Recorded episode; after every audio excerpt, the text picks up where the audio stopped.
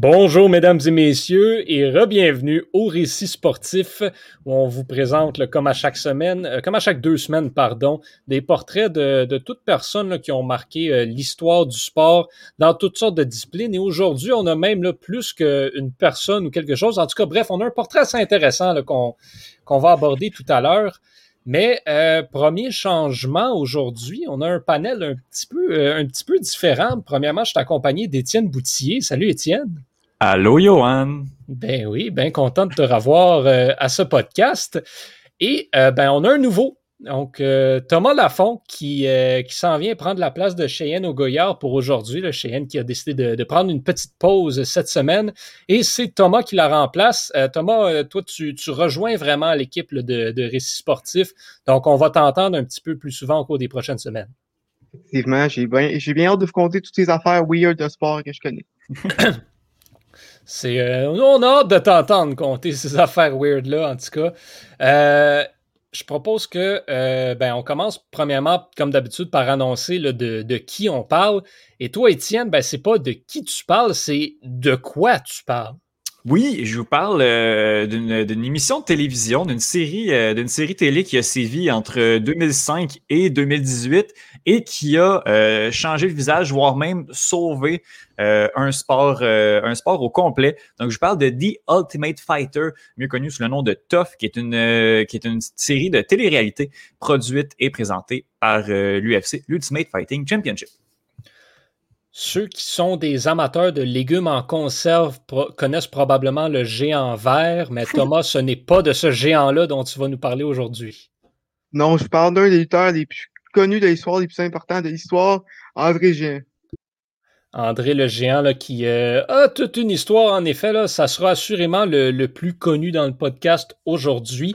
Moi, de mon côté, ben, si vous avez suivi un peu mes, mes parutions, j'en profite pour faire une petite plug de mes articles, vous me pardonnerez. Euh, j'ai sorti une, petite série de trois articles sur les, euh, en anglais, les greatest of all time, donc les, les plus grands sportifs masculins, sportives féminines et plus grands sportifs de films hollywoodien de tous les temps.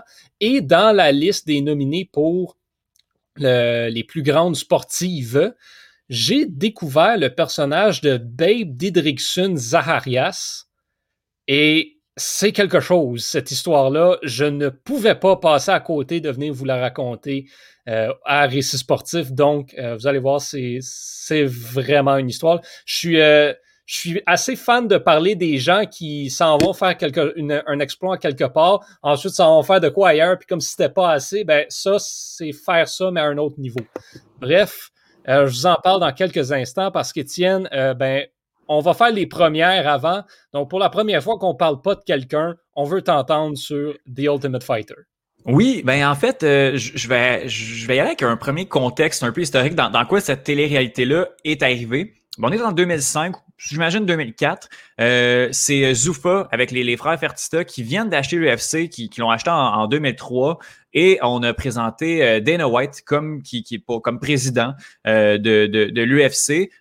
on connaît bien Dana White, mais c'était à l'époque où il pesait 120 livres. oui, c'est déjà, déjà arrivé cette époque. Tu es en train de me dire que Dana White a déjà pesé moins que moi? Oui, je crois que oui. Non, non, Dana White en 2003, ça avait aucun sens. C'était un autre homme, on le reconnaît pas. Tout a changé, toute la voix, il a doublé, et puis il a pris beaucoup de confiance ou d'arrogance aussi, également, avec, avec J'imagine, oui. Oui, c'est ça qui t'arriverait, j'imagine, si tu doublais ou tu prendrais beaucoup, euh, beaucoup de poids et de pouvoir également. Donc, euh, il arrive à la tête euh, de l'UFC et justement, il, il pense à un certain concept de télé-réalité où on pourrait voir des combattants qui sont pas nécessairement dans l'UFC, des combattants un peu moins talentueux et les faire combattre entre eux pour arriver avec, euh, avec euh, un gagnant final. Et ce gagnant-là, qui euh, combattrait dans un événement de l'UFC, aurait un contrat avec l'organisation à la suite de sa victoire. Donc, ça, il y, a, un peu un espèce de squelette, un espèce de concept qui pense à l'émission et il produit avec Craig Pilligan et les deux personnes s'en vont pitcher cette idée-là à toutes les stations de télé et faut dire qu'on est en 2004. Là. Il y a comme personne qui, euh, qui connaît ce sport ou euh, qui a une très, très, très mauvaise réputation. on pense que c'est des, des, des, boucheries euh, dans des, des fonds de cours, puis que c'est un sport qui est extrêmement violent. C'est un sport qui est très violent, effectivement, mais à l'époque, il y avait vraiment une mauvaise réputation. Donc, toutes les stations de télé, bon, ne veulent pas ne veulent pas de, ce concept-là. D'autant plus que le modèle économique de l'UFC à l'époque ne euh, fonctionne pas. Euh, l'organisation est au bord de la faillite, puis euh, ça, ne va pas très bien. Donc, on décide d'y aller quand même avec cette télé-réalité-là, et c'est Spike TV qui est comme une espèce de, station télé américaine qui est pas très très qui est pas très populaire, qui est un qui est très champ gauche ou excentrique qui décide de prendre cette émission-là. Donc, on va présenter la première saison de euh, The Ultimate Fighter sur Spike TV. Euh, on décide d'y aller avec deux équipes menées par deux coachs euh, vedettes de l'UFC. la première saison, c'était Randy Couture, dont j'ai parlé, je crois, le mois dernier à, à Récit Sportif également, et Chuck Liddell, qui étaient les coachs de la première saison de The Ultimate Fighter. Donc, à ce moment-là, on, euh, les, deux, euh, les deux coachs se forment deux équipes de huit personnes chacun. Puis à ce moment-là, on dirait que cette télé-réalité-là, c'est un mélange entre euh, Survivor et Jersey Shore. Ça n'a comme aucun sens, c'est mauvais, c'est vraiment pas beau. on a des défis de coach. Après ça, si on parle de défis, il faut éliminer quelqu'un. quand il y avait de la chicane dans la maison, parce que tous les combattants sont dans une maison, euh, isolé de, tout. Il n'y a pas de télévision, il n'y a pas de téléphone, il n'y a rien. On est vraiment laissé à nous-mêmes pendant quelques semaines. Euh, quand il y avait des conflits, on faisait battre les deux combattants ensemble et le perdant était éliminé. Donc, il y avait vraiment, c'était vraiment un peu flou comme règle. Mais on a décidé, euh, on, est allé comme ça, puis ça a donné honnêtement une émission de très mauvaise qualité, mais que moi j'aimais bien parce que bon, il y avait un peu de drama, il y avait un peu d'histoire. et voilà. Donc on arrive après ça, bon, la saison se fait. Il faut dire que la saison 1 là, de The Ultimate Fighter, il y a vraiment beaucoup de gros noms qui sont sortis de, cette saison-là. C'est bon, à ce moment-là, on pouvait prendre tout le monde. Donc, euh, des, des 16 combattants, je pense qu'il y en a eu à peu près la moitié au moins qui ont eu une bonne carrière dans l'UFC. Donc, on arrive à la grande finale. Euh, la grande finale, c'est un combat professionnel. Il faut dire que euh, les, combats, les combats qui ont lieu pendant cette télé-réalité-là, c'est des combats amateurs ou des combats d'exhibition. Donc, ils ne comptent pas dans la fiche du combattant. Donc, c'est pas si grave que ça. Si on perd le combat, ça va pas apparaître sur notre fiche, mais le combat dans la finale apparaît sur notre fiche. Donc là, c'est notre combat professionnel et il faut le gagner. Le premier événement, c'est euh, il y avait deux catégories de poids, donc deux finales. Euh, le premier, euh, c'est Diego Sanchez qui affronte Kenny Florian. Et je crois de mémoire, là, j'ai comme j'ai oublié d'aller chercher le, truc. C'est Diego Sanchez qui gagne au sein d'un combat qui est un peu ennuyant. donc, contre Kenny Florian. Donc, Diego Sanchez se mérite un, un contrat dans l'UFC de six combats. Puis là, ce qui est intéressant, c'est qu'on arrive euh, au deuxième combat euh, qui oppose Stéphane Bonnard à Forrest Griffin. Ce combat-là est considéré comme un des plus importants de l'histoire de l'UFC. Les deux hommes se sont battus sans arrêt pendant 15 minutes. Ça a été un combat sans merci. Les deux gars, on ne comprenait pas pourquoi ils tenaient encore debout. Ça continuait à se frapper. C'était euh, c'était pas propre. C'était pas si technique que ça, mais ça a été vraiment un beau combat. Et la légende dit que euh, les gens qui écoutaient l'émission appelaient leurs amis euh, pour leur dire que cette finale-là, ce, combat-là était, incroyable, il fallait absolument aller sur Spike TV. Puis euh, le bouche à a fait en sorte que les codes d'écoute du combat ont augmenté considérablement pendant le combat. Donc du premier au troisième round, il y a eu une hausse considérable de l'audience, ce qui fait en sorte que le combat a été vu par énormément de gens. Et euh, ça, a été, ça a été vraiment une guerre sans merci, comme je le rappelle. Puis euh, Dana White, à ce moment-là, au moment où le combat finit, décide que peu importe avec qui gagnant, il donne un contrat aux deux combattants parce que bon, on pouvait pas, on n'avait pas le choix de, de, de, de, donner un contrat parce que les deux, ça avait été complètement fou. Euh, c'est Forrest Griffin qui gagne, qui gagne le combat finalement, mais à la fin, bon, Dana White annonce à Stéphane Bonnard qu'il va quand même se retrouver avec un, un contrat. Donc, le bouche à oreille euh, a un peu euh, lancé ou a donné vraiment de la popularité à cette euh, télésérie-là.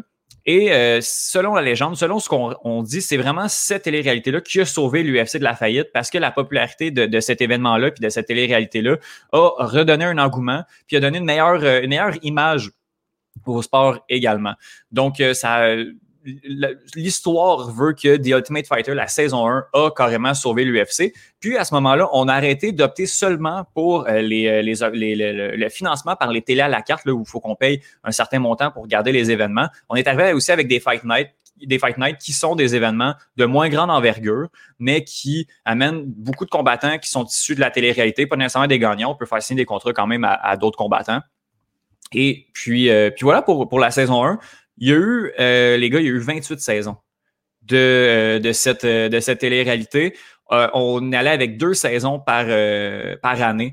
Donc, de 2005 à 2018, on est allé avec deux saisons par année, plus des moutures de plusieurs euh, dans des pays. Il y a eu un tough Brésil, par exemple, où il y avait seulement des combattants brésiliens. Il y a eu un tough Canada contre Australie, avec Patrick Côté, notamment, qui était coach. Il y a eu, tout le monde est passé par là. Il y a eu énormément de noms qui sont passés par là. Georges Saint-Pierre a également coaché une saison qui est une saison, ma foi, excellente au niveau, pas au niveau des combats, pas au niveau des combattants, mais au niveau du drama et de certains, euh, de certains moments. Là, ça a été une énorme saison.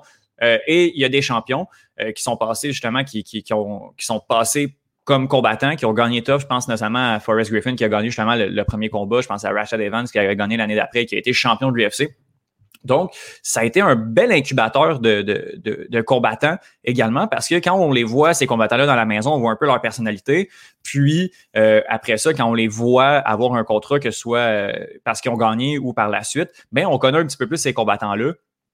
Puis, on, est, euh, on peut être un petit peu plus attiré un peu par les événements parce qu'on connaît un petit peu plus personnellement les combattants. Donc, euh, The Ultimate Fighter, après 2018, là, je pense qu'après 28 saisons, on avait pas mal essoré le concept. Là, ça a commencé à s'étirer. Ben, je pense qu'après 10 saisons, ça a commencé à s'étirer pas mal. Euh, on, on, a quand même peaufiné un peu le truc. On a peaufiné euh, de, de, grandes choses. Euh, mais au final, on a, ça a été un, un, incubateur de combattants incroyable. Ça a sauvé l'UFC. Ça a peut-être sauvé les arts martiaux mix parce que sans l'UFC, les arts martiaux mix seraient vraiment pas ce qu'ils sont aujourd'hui. Donc, euh, belle idée à Dana White d'être arrivé avec euh, cette télésérie-là, euh, qui nous a donné des combats et des combattants assez, assez impressionnants.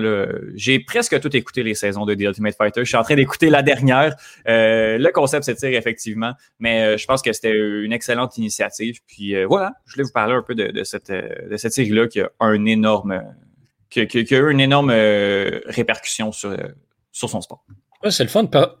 Personnellement, je connaissais pas, j'avais jamais entendu parler de, de cette télé-réalité-là. Donc, euh, ben, je vais lire, en allant lire un petit peu, je vois la liste des combattants qui sont sortis de là, puis c'est vraiment wow, ok, c'est pas n'importe quoi, ça là. Non, c'est ça. Puis, euh, on, on, est arrivé, puis justement, c'est pas juste des combattants qui ont gagné. Je pense notamment à, Paulo Costa qui, qui, qui, a combattu pour un, contre Israël Adesanya, un, un, combat pour le titre. Euh, euh, cet été. Euh, Costa a perdu son premier combat, je pense que c'était à Tough Brésil 3, là, a perdu son, son, premier combat, mais juste en le voyant, on savait qui était un petit peu plus Paulo Costa, il est resté dans la maison quand même, puis après ça, ben, il y a eu un combat de champion du monde parce que les gars s'entraînent également avec les meilleurs. Quand on a un gars comme euh, Daniel Cormier qui est, coach, ben il vient avec toute son, son, équipe, il vient avec euh, Ken Velasquez, il vient avec Luke Rockhold aussi de, de, de, son, de son équipe, ce qui fait en sorte qu'on a des combattants qui pourraient être mauvais ou qui pourraient être pas talentueux parce qu'ils sont dans des gyms qui euh, qui peuvent pas exploiter son potentiel. Puis ben euh, en les amenant dans la maison, en leur faisant faire un camp d'entraînement intensif avec des, des vétérans, ben on, ben, les, les, gars s'améliorent. Puis je pense que c'est juste bien pour le produit UFC.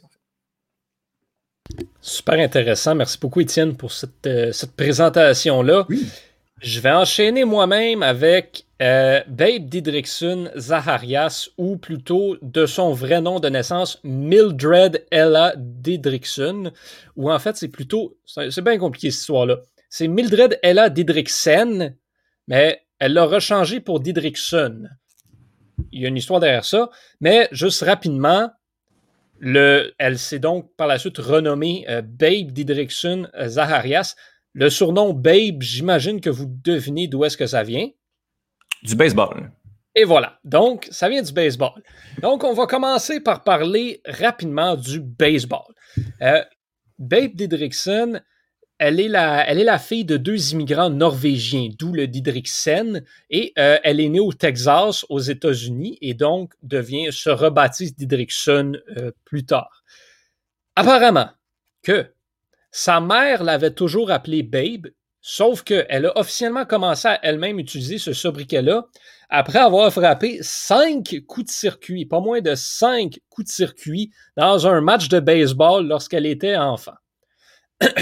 Déjà, cinq circuits dans une game, ça veut dire que tu es cinq fois au bâton, ce qui est pas rien, puis ça veut dire que tu frappes cinq fois la balle de l'autre côté de la clôture, ce qui arrive essentiellement jamais. Donc, assez impressionnant pour ça. Bref, Babe Didrikson passe une enfance assez ordinaire, euh, sans trop de. À part le match de cinq circuits, il n'y a rien qui ressort particulièrement du lot. Par contre, une fois qu'elle sort de, l'école et s'en va travailler, mais ben là, c'est là qu'elle met de l'avant ses capacités athlétiques hors normes, surtout pour une femme à cette époque-là. On parle des années, on parle des années 1920-1930 en ce moment pour l'instant. Elle, elle est née en 1911 et a participé aux Olympiques en 1932. Donc, c'est vraiment autour de cette période-là que l'histoire se, situe. Donc, euh, je ne sais pas si vous vous souvenez, il y a deux semaines, je vous avais expliqué que euh, dans le temps, les, Olympiques, c'était pas euh, pas les pays, qui, représentait, c'était les. Euh, quand ils voulaient se qualifier, ils se représentaient par euh, l'école ou la compagnie qui représentait ou tout whatever. Bon, c'est exactement ça ce qui s'est passé avec euh, Babe Didrikson, qui travaillait pour une compagnie d'assurance à Dallas. Mais la seule raison pour laquelle elle s'était faite embaucher, c'était pour jouer dans l'équipe de basketball de la compagnie. Parce que Babe Didrikson est une excellente joueuse de basketball. Et pour le, fait intéressant, elle va euh, permettre à son équipe de euh, aller, euh, aller remporter le championnat amateur des, des États-Unis en basketball à cette époque-là. On parle d'ici en 1931. L'année suivante, elle décide de s'engager dans l'athlétisme. Donc, une discipline qui n'est pas le basketball. Donc, on garde en tête que Babe Didrikson a déjà un championnat amateur de basketball américain euh, de, remporter. Elle va donc euh, s'inscrire aux, qualifications olympiques euh, pour les Olympiques de 1932, donc encore une fois au, au championnat amateur américain, en représentant l'équipe de sa compagnie d'assurance, et elle est la seule membre de cette équipe. Donc, elle est la seule personne qui représente la compagnie d'assurance. Euh, elle va remporter euh, huit des dix compétitions aux qualifications, ce qui va faire qu'elle va non seulement se qualifier pour les Olympiques, mais va permettre, en étant la seule personne de son équipe, elle va remporter à elle seule le championnat par équipe de la compétition. Ça, en dit gros euh, sur. ça, en dit gros. Le, Ensuite, donc, elle s'en va aux Olympiques de 1932 en athlétisme et elle euh, exécute, elle réussit quelque chose qui n'a jamais été depuis accompli et ne le sera jamais. Elle a remporté une médaille olympique dans une course, dans un saut et dans un lancer. Donc, elle va commencer par euh, battre le record, par égaler en fait le record du monde dans les qualifications pour le 80 mètres haies et ensuite, ben, va battre le record du monde en finale pour aller remporter la médaille d'or. Ça, c'est la course. Ensuite, elle s'en va au lancer du javelot où elle va battre le record olympique. Donc, elle va battre le record olympique et remporter la médaille d'or au lancer du javelot. Vient ensuite le saut en hauteur. On s'entend aujourd'hui, c'est absolument inconcevable de voir un ou une athlète compétitionner dans ces trois épreuves-là, euh, à part quelqu'un qui genre, est un multi-athlète, mais ne gagnerait pas contre les gens qui euh, se spécialisent dans ces sports-là. Et elle, ben, elle va euh, battre le record du monde deux fois au, cours de cette compétition-là et va, va égaler avec une de ses collègues américaines le record du monde en finale mais va, euh, en raison d'une technicalité, va se faire euh, déclasser et va se faire reléguer au deuxième rang et va donc remporter la médaille d'argent. Donc, elle quitte les Olympiques avec trois médailles. Et ensuite, ben, elle décide de mettre de côté l'athlétisme pour retourner au baseball. Et elle, euh, ben, on, on se souvient, à l'époque, le baseball était le baseball. C'était, surtout les hommes qui jouaient. Bah, Babe Didrikson, elle, ça ne l'arrête pas. Donc, dans un match euh, deux ans plus tard, dans une partie euh, de camp d'entraînement, elle va lancer une manche euh, entre les, bon, ce qui était à l'époque les, Athletics de Philadelphie et les Dodgers de Brooklyn. Donc, elle va lancer pendant une manche, mais c'est un match hors concours. Ça, ça compte pas du tout. Euh, puis deux jours plus tard, Là, elle va faire la même chose. Donc, dans un match hors concours, encore une fois, entre les Red Sox de Boston et les Cards de Saint-Louis, elle va lancer au début. Donc, elle va ouvrir le match euh, pour, euh, pour lancer. Donc, elle, est déjà la première lanceuse de l'histoire dans la MLB et il n'y en a pas vraiment eu d'autres des joueurs qui ont lancé durant un match dans la MLB. Et finalement, ben, elle va, euh, elle va trois jours plus tard, donc toujours au mois de mars 1934, euh, dans un match entre les Pélicans de la Nouvelle-Orléans et les Indiens de Cleveland. Elle va lancer euh, deux, euh, deux, manches parfaites, deux, donc ben, manches parfaites, je veux dire, pas de points marqués contre elle, en fait. donc voilà. Et elle va également frapper, mais va se faire retirer sur, sur, sa seule présence au bâton. Fait intéressant, elle a le, elle a le titre encore à ce jour de le le plus long lancé par une femme au baseball. Donc, la balle lancée sur la plus longue distance par une femme, euh, c'est encore elle qui le détient. C'est donc ce qui conclut la portion baseball. Donc, si on récapitule, jusqu'à date, euh, Babe Didrikson a un championnat américain de basketball, euh, trois médailles olympiques en athlétisme et a lancé dans la MLB. Et on n'est pas encore rendu au plus gros de son histoire parce que c'est une bonne, très bonne même joueuse de golf. En fait, elle va quitter tous ces autres sports-là et se diriger vers la PGA, oui, l'Association des golfeurs chez les hommes. Euh, donc, pour participer dans, un tournoi, donc avec d'autres hommes, la première femme, encore une fois, à s'aligner avec les, avec les hommes au golf professionnel, mais euh, va se faire euh, éliminer assez rapidement. Par contre, elle va ensuite rejoindre l'association des golfeuses euh, professionnelles qui va plus tard devenir la LPGA en 1950 et elle va être une des membres fondatrices de cette ligue-là. Et, ben, comment dire? Elle devient à l'époque la euh, meilleure joueuse de golf de l'histoire. En fait, elle va remporter 10 titres majeurs, ce qui est encore à ce jour euh, considéré, c'est encore à ce jour le quatrième meilleur euh, palmarès de l'histoire de la LPGA. Euh, elle va remporter pas moins de 82 titres au total dans sa carrière. En fait, rendue en 1950, elle avait au cours de sa carrière remporté tous les titres au moins une fois. Donc, tous les tournois de golf féminin, elle les avait tous remportés au moins une fois dans sa carrière. C'est absolument euh, incroyable. Et donc, elle va devenir le visage du golf euh, professionnel féminin dans les années 1900, euh, entre les années 1930 et les années 1960. elle va continuer de, de, devenir peut-être une des plus grandes athlètes de l'histoire à cette époque-là et peut-être l'une des plus grandes golfeuses surtout également. il y a par la suite beaucoup de beaucoup de, tournois et de prix qui vont être nommés en son honneur. Et, euh, c'est ainsi que son héritage devient vraiment surtout au golf. Malheureusement pour elle, ben, des problèmes de santé vont la forcer, euh, à la retraite euh, dans les années qui vont suivre, mais ça ne l'aura pas empêché en 1950 de remporter tous les tournois majeurs lors de la même année.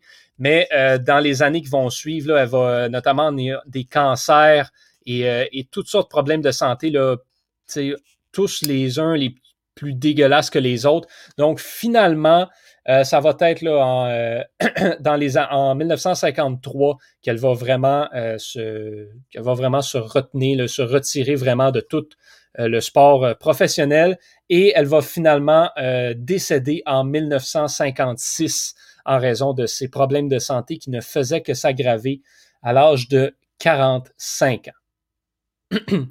Elle est aujourd'hui considérée comme l'une des plus grandes athlètes de l'histoire du sport, tout sexe confondu.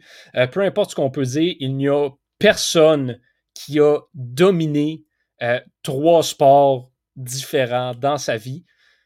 Elle, elle l'a fait et c'est absolument incroyable et c'est inconcevable que quelqu'un aujourd'hui réussisse à le faire. Moi, personnellement, j'ai de la difficulté à voir euh, comment est-ce qu'elle ne serait pas euh, la, GOAT du sport féminin. Euh, il y, a certains arguments qu'on peut faire contre. si vous allez lire mon article, j'en énumère quelques-uns, mais sinon, c'est absolument incroyable. Oui. Ouais, vas-y. Mais j'essaie de trouver comme un comparatif actuel à à quel point quelqu'un peut être dominant dans plein de sports. Mais tu sais, je pense que c'est juste un, un, modèle d'athlète ou un modèle physique juste tout simplement incroyable. Aujourd'hui, c'est impossible parce que les sports sont rendus beaucoup trop spécialisés.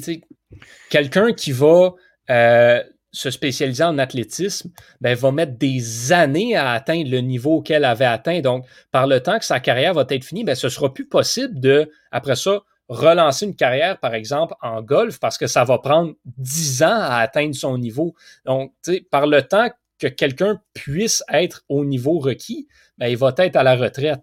Donc, c'est absolument euh, impensable de.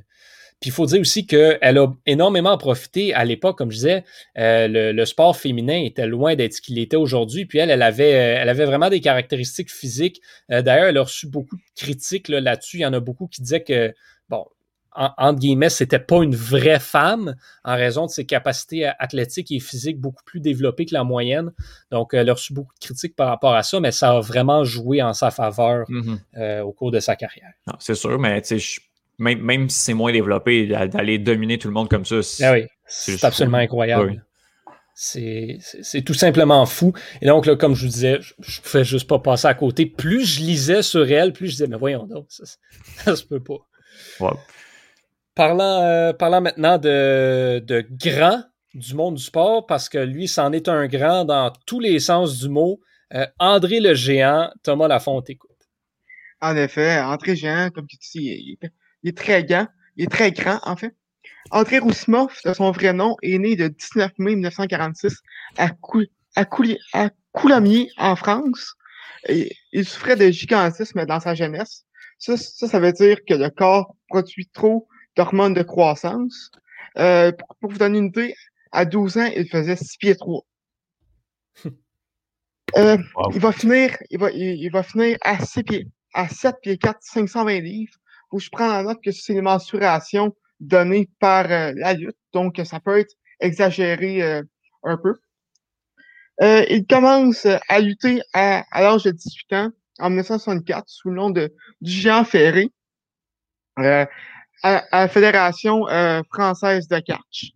En 1966, il, est découvert par un lutteur québécois, Frank Valois, et il va commencer à faire le tour un peu de l'Europe et du monde, notamment euh, au Royaume-Uni, en Allemagne, en Australie, en Nouvelle-Zélande, aussi en, en Afrique. En 1970, c'est là qu'il va commencer à arriver sur euh, la scène japonaise. On sait que la lutte au Japon c'est quelque chose de très important.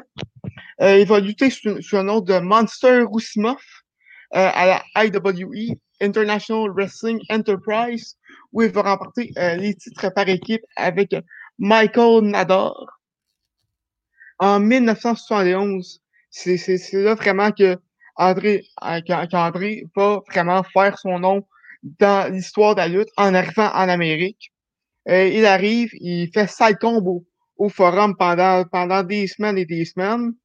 Euh, malheureusement, euh, un phénomène qui est encore frais aujourd'hui, euh, mais qui est encore plus vrai à l'époque, c'est que le phénomène, le phénomène de nouveauté à la lutte, c'est c'est très important et c'est très important aussi de continuer sur un bon début. Et euh, puisqu'André était plus grand que nature, euh, les promoteurs commençaient à à manquer de monde euh, crédible pour l'affronter. Euh, donc, il va aller, il va aller lutter un peu à la AWA au Minnesota euh, sous le sous le règne de Vern Gagne.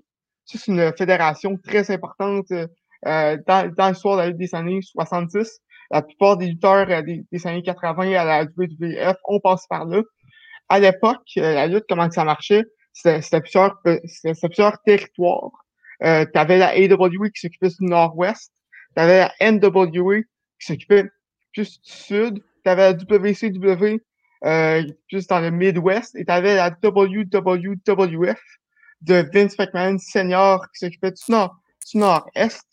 C'est en 1973 que André Géant va, que, que le Jean Ferry va commencer à lutter là sous le nom, euh, c'est là qu'il obtient le nom de André Géant il fait ses débuts au Madison Square Garden en, en 1973 et, et, instantanément, ça devient une sensation. Euh, il va être l'un des plus grands face, euh, c'est-à-dire les gentils euh, des années 1970, début, début 80. En, en plus, son personnage va changer à cette époque-là. Vince McMahon, Vince McMahon senior veut qu'il veut qu'il devienne vraiment un personnage plus nature. Son surnom dit Immovable Object, l'objet pas, bougeable, on va dire ça de même. Euh, donc, euh, André peut, faire euh, de dropkick, euh, des, des, petits, des petits coups de pied dans parce que pour quelqu'un de sa taille, être capable de faire ça, c'est vraiment quelque chose de surhumain. Euh, donc, il peut faire ça pour, pour rester fidèle à sa gimmick, son personnage. Euh, et il obtient une, une séquence euh, euh, invaincue pendant plus de 15 ans. Par contre, à la lutte, on a le don d'exagérer quelques affaires et d'oublier aussi euh, plusieurs matchs. Ça, euh, ça, ça va euh, devenir très pertinent plus tard lors de sa rivalité avec Hulk Hogan. c'est également en 1980 qu'il a ses, ses premières rivalités avec Hogan. À l'époque, Hogan n'était pas aussi connu qu'il a été quelques années plus tard à WWF. Euh, donc, il était le heel, c'est-à-dire le méchant, en 1980, aussi une rivalité avec, euh, avec au Japon en 1982 et 1983. En 1984, là, c'est vraiment là que, comme on dit, la game change, alors que Vince McMahon Senior vend la compagnie à son fils, euh, Vince McMahon Junior qu'on connaît aujourd'hui, euh, président de, ben, chairman de la WWE. Euh, ce qui, ce qui, va, ce qui va être important avec euh, l'arrivée de, de, Vince, euh, de Vince Junior à la tête de la WWE, c'est qu'il va signer un contrat avec la télévision câblée. Et il va absorber plein de petites fédérations qui, à cause de ça, peuvent pas faire faillite, vont faire faillite. Et la WWF va, va devenir euh, nationale. Donc, euh, c'est également dans cette année-là que c'est que c'est le début des WrestleMania euh, une, une, tradition qui perdure encore aujourd'hui. Ça va être la 37e édition cette année, qui s'en vient dans pas long. Par ailleurs, j'ai très hâte. Euh, donc, ça, André va un contrat exclusif avec la WWF. Par contre, euh, il, il, peut quand même aller lutter au Japon avec la New Japan Pro Wrestling, une compagnie qui existe encore et qui, ma foi, est excellente. Euh, sa première grosse quantité à, WWF, c'est avec euh, Big John Studd pour euh, connaître qui est-ce qui est le vrai géant de, de la lutte. Euh, cette rivalité-là va culminer avec un, un Body Slam Challenge à WrestleMania, au premier WrestleMania, où le gagnant euh, il se, méritait une, un prix de 15 000 euh, Je vais vous dire, les deux premiers WrestleMania, c'était quelque chose qui était quand même assez ordinaire côté lutte. C'était pas d'événement, c'est pas d'événement que c'est devenu aujourd'hui. Ça est devenu à cause à cause d'André. En 1987, il y a eu un des, un des heel turns, c'est-à-dire qu'il est devenu, est devenu méchant, un des heel turns les plus importants de la lutte. Euh, je vais vous expliquer un peu ce qui s'est passé. Euh, lors d'un épisode de Piper's Pit, qui était le talk show de, du tuteur Roddy Piper, Hulk Hogan euh, est, un invité euh, de, ce, de, de, de, de cet épisode-là euh, faut savoir que de, depuis, depuis, deux, trois semaines à peu près, il y avait la tension entre euh, Hogan et André. André trouvait que Hogan était trop narcissique. Et euh, donc, euh, et donc c'est ça. Il, il, commençait à être tanné, à être tanné lui. Et à cet épisode-là, Hogan a, a, été rejoint par Bobby the Brain Heenan, un personnage très important de la lutte, lui, c'est lui, honnêtement, c'est une tête de lutte incroyable. C'était, à la télévision, c'était le gérant de, de, toutes les, de tous les méchants à la WWF dans les années 80. Et, euh, et euh, c'est ça. Il annonce qu'il a recruté André dans, dans sa dans, dans sa faction, dans, dans, dans son équipe. Et euh, André euh, vient pour euh, mettre, au, mettre au défi Hogan pour, euh, pour son titre de champion de WWF qu'il avait maintenant depuis trois ans. et et ce qui a vraiment marqué les esprits, c'est André qui arrache le, crucifix à Hogan en arrachant son chandail. Hogan se met à, à, à, saigner du chest. Hulk, Hogan se, met à brailler. Vraiment, c'est une image qui, qui c'est une séquence en fait qui est, qui est reconnue euh, dans l'histoire de la lutte, qui, qui, est extrêmement importante. Euh, donc, je disais, j'ai dit plutôt que la, sa, sa invaincue de 15 ans allait être très importante euh, plus tard. C'est à ce moment-là qu'elle devient importante, puisque euh, là, euh, André arrive dans, arrive dans le match de championnat à WrestleMania 3 avec une en, en, ayant pas été battu depuis 15 ans. Et Hogan, c'est champion depuis 3 ans. Vraiment, cet événement-là va changer l'histoire de la lutte. Ça va, ça va vraiment faire de WrestleMania ce, ce qui est ce, ce que c'est aujourd'hui on compte plus de 93 173 euh, spectateurs au, au Silverdome de Détroit. Ça va d'ailleurs être euh, l'événement avec le plus d'achalandage jusqu'en 1999. Euh, tout, sport, tout, tout, euh, tout événement confondu. Pardonnez-moi deux instants. Ah. Donc, ça, il y a également des, plus de 1 million de, de, de, téléspectateurs qui écoutent sur les réseaux câblés et des millions de ventes euh, de pay-per-view. Euh, dans, dans, ce match-là, euh, Hogan va battre André, entre autres avec le fameux body slam d'André Géant. Je suis sûr que même ceux qui n'ont pas connu la, qui suivent pas la lutte savent de quoi savent de quoi que je parle. Le body slam heard around the world. Euh, donc c'est ça, c'est un après, après ce match très important de la lutte, de, l'histoire de la lutte, euh, André, euh, qui, souffrait également de acromégalie, c'est-à-dire que le corps continue de produire des, euh, des hormones de croissance, même quand les, les même quand, quand le corps arrête de grandir. ça fait en sorte que André avait beaucoup de avait, avait beaucoup de de, de, de problèmes de, de joints. Euh, ses, ses, mains et ses pieds étaient extrêmement larges. Il y avait beaucoup de problèmes de, de joints. Et à partir de, de cette époque-là, sa santé va vraiment, euh, va vraiment décliner euh, de manière importante. Euh, beaucoup de problèmes de santé. Il y avait, il y avait même de la misère à rester debout sans s'accrocher, mettons, euh, à son adversaire ou euh, au corde ou même au, point dans, au point dans le ring. Donc, euh, c'est assez difficile pour, pour André. En plus, euh, André, il, il, a été reconnu pour, pour être, pas quelqu'un qui, qui, qui, était quand même beaucoup sur, sur, le, sur le party et qui fait des quantités d'alcool incroyables, vraiment. De, vraiment, c'est quelque chose que je pense qu'un instrument normal ne pourrait pas survivre. Il finissait une caisse de 24 en, en, en même pas une demi-heure. Donc, euh, donc c'est vraiment incroyable. Et c'est dommage là que a vécu dans les années 70. C'est venu le rattraper plus tard. Euh, à, à ce moment-là. Il fait quelques quelques, quelques, quelques apparitions sporadiques. Il y a des rivalités mineures. Euh, il finit par gagner le championnat de la WWF en 1988.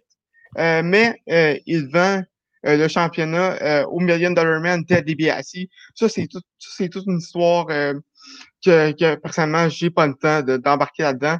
Mais ça fait en sorte que le championnat est déclaré vacant et qu'il y a un tournoi pour, pour, le, pour le championnat à WrestleMania 4. Qui, ce tournoi-là, je suis sûr, ça va, ça va donner lieu au premier règne de champion de, de Randy, de Randy Savage, Macho Man. Donc, euh, un événement important. Après ça, comme que j'ai dit, il va avoir des rivalités plus mineures. Il va continuer à, à, à, travailler en tant que méchant euh, avec, euh, avec la corporation de, de, de, de Bobby Heenan. Il va d'ailleurs remporter le, le, titre tag team par équipe avec Aku, qui, qui, qui, va tenir pendant, si je me trompe pas, trois, trois, quatre mois environ. Et et ensuite, il va, il va turn sur, sur euh, c'est-à-dire qu'il va revenir comme un gentil. Et vraiment, ce, ce turn-là vous irez voir la séquence sur YouTube. Euh, la foule est, absolument en délire, ils n'en reviennent pas. C'est, vraiment un, un, un, un, des plus beaux turn face de l'histoire de, la lutte, selon moi. Euh, après sa carrière, il va faire quelques apparitions sporadiques, puisque sa, sa santé va, va, être encore plus sur, sur le déclin. Euh, ça va être encore pire. Euh, il va lutter un peu au Japon. Euh, dans la fin de sa vie. Euh, en 1993, il va, être un, il va être un des premiers intronisés au temple de la renommée de la WWF, qui est aujourd'hui la WWE. Et pour euh, honorer euh, sa mémoire, à partir de 2014, la WWE va à WrestleMania, on a droit à chaque année au Andrew the Giant Memorial Battle Royale. C'est un combat en, en pré-show qui, qui, qui, permet d'honorer la, mémoire de André Géant depuis 2014 à chaque WrestleMania. C'est pas, pas quelque chose de vraiment important, mais je trouve que c'est une belle touche à amener puisqu'il y a eu un impact immense sur l'histoire de la lutte. Euh, il a également été, euh, il a également une, une carrière d'acteur, euh, notamment avec des rôles dans, dans Conan le Barbare, euh, dans, dans The Princess Bride ou La Princesse Bouton d'Or, il a également eu des rôles dans, certains sitcoms québécois comme euh, Symphorien ou euh, Les Brillants. Euh, il va finalement mourir d'une crise d'un malaise cardiaque le 27 janvier 1993 à Paris à l'âge de, de 47 ans, 40, 46 ans, pardon. comme que j'ai dit à plusieurs reprises, André, c'est un personnage important des histoires de la lutte. Et HBO va faire un documentaire sur lui en 2018 avec euh, plusieurs, euh, plusieurs personnalités, dont Pat Laprade, qui est l'historien, l'historien de la lutte québécoise le plus connu. Je pense il y a également Vince McMahon qui va participer à ça, Hulk, Hogan. le, le, documentaire passe quelquefois sur Canada. Si vous voulez l'écouter, je vous le conseille énormément. Il y a également un livre sur sa, sa, vie qui est sorti l'automne dernier euh, un livre de Pat Afrad et de, et de Bertrand. Je l'ai lu, c'est vraiment extrêmement intéressant. C'est même ceux qui, ceux qui n'aiment pas la lutte. Mon, mon père ne suit pas tant la lutte que ça, mais il a quand même adoré le livre. Donc, euh, je vous le conseille, même, même si vous ne suivez pas la lutte autant que ben, si vous aucun intérêt pour la lutte, vous allez quand même trouver ça extrêmement intéressant. Et Thomas, si on, pour ceux qui connaissent moins ça, la lutte, s'il y en a qui voudraient peut-être euh, apprendre à s'y intéresser un peu plus, toi, tu as ton propre podcast de lutte qui n'est pas affilié au Club École, mais tu t'en parles quand même beaucoup. Oui, exactement. Ben moi, je suis un, grand fan de lutte. J'aime beaucoup ça. Puis, comme tu as dit, je fais mon podcast de lutte que je, que je fais avec euh, deux de mes amis. Euh, vous, vous irez écouter ça sur, sur Spotify. Ça s'appelle Le Compte de Trois. Donc, euh, le compte de trois pour ceux et celles qui sont intéressés à entendre, euh, entendre un petit peu plus parler de la lutte. Euh, merci Thomas pour le portrait d'André le Géant qui manifestement est un homme dont, dont même ce, podcast, on n'a pas assez de temps pour parler. Là, je veux dire, on pourra en parler pendant, pendant longtemps de, tout ce qui a fait ce personnage-là et des autres personnages qui ont gravité autour de son histoire aussi. Là tout, euh, tout ce qui est euh, Randy Savage, Hulk Hogan, ce sont tous des personnages qui euh, mériteraient leur propre livre et documentaire également. Mais sur ce, messieurs, merci énormément pour votre participation. Étienne, merci beaucoup. Toujours un plaisir de te parler. Plaisir partagé, mon ami. Mon micro, je croyais que bon, voilà. Et Thomas également, là, très content que tu te, très content que tu te joignes à l'équipe et on salue Cheyenne en pensée également à tous ceux et celles qui nous écoutent euh, à chaque deux semaines, ben, on vous remercie de votre assiduité et de votre support. On se donne rendez-vous dans deux semaines pour un nouvel épisode des récits sportifs. D'ici là, ben, je, vous, euh, invite à suivre tout le contenu audio et écrit qui sort euh, presque à chaque jour sur le site web du Club École. Suivez-nous sur les réseaux sociaux. Et si le cœur vous en dit, ben, je vous rappelle qu'on a un Patreon pour ceux et celles qui aimeraient nous supporter financièrement, même un petit don de de 1 ou 2 dollars, ça fait, ça fait toujours plaisir et ça nous permet de réinvestir dans le projet. Donc, je souhaite de bien vous porter à la maison. Je suis Yohan Carrière et on se donne rendez-vous dans deux semaines. Adieu.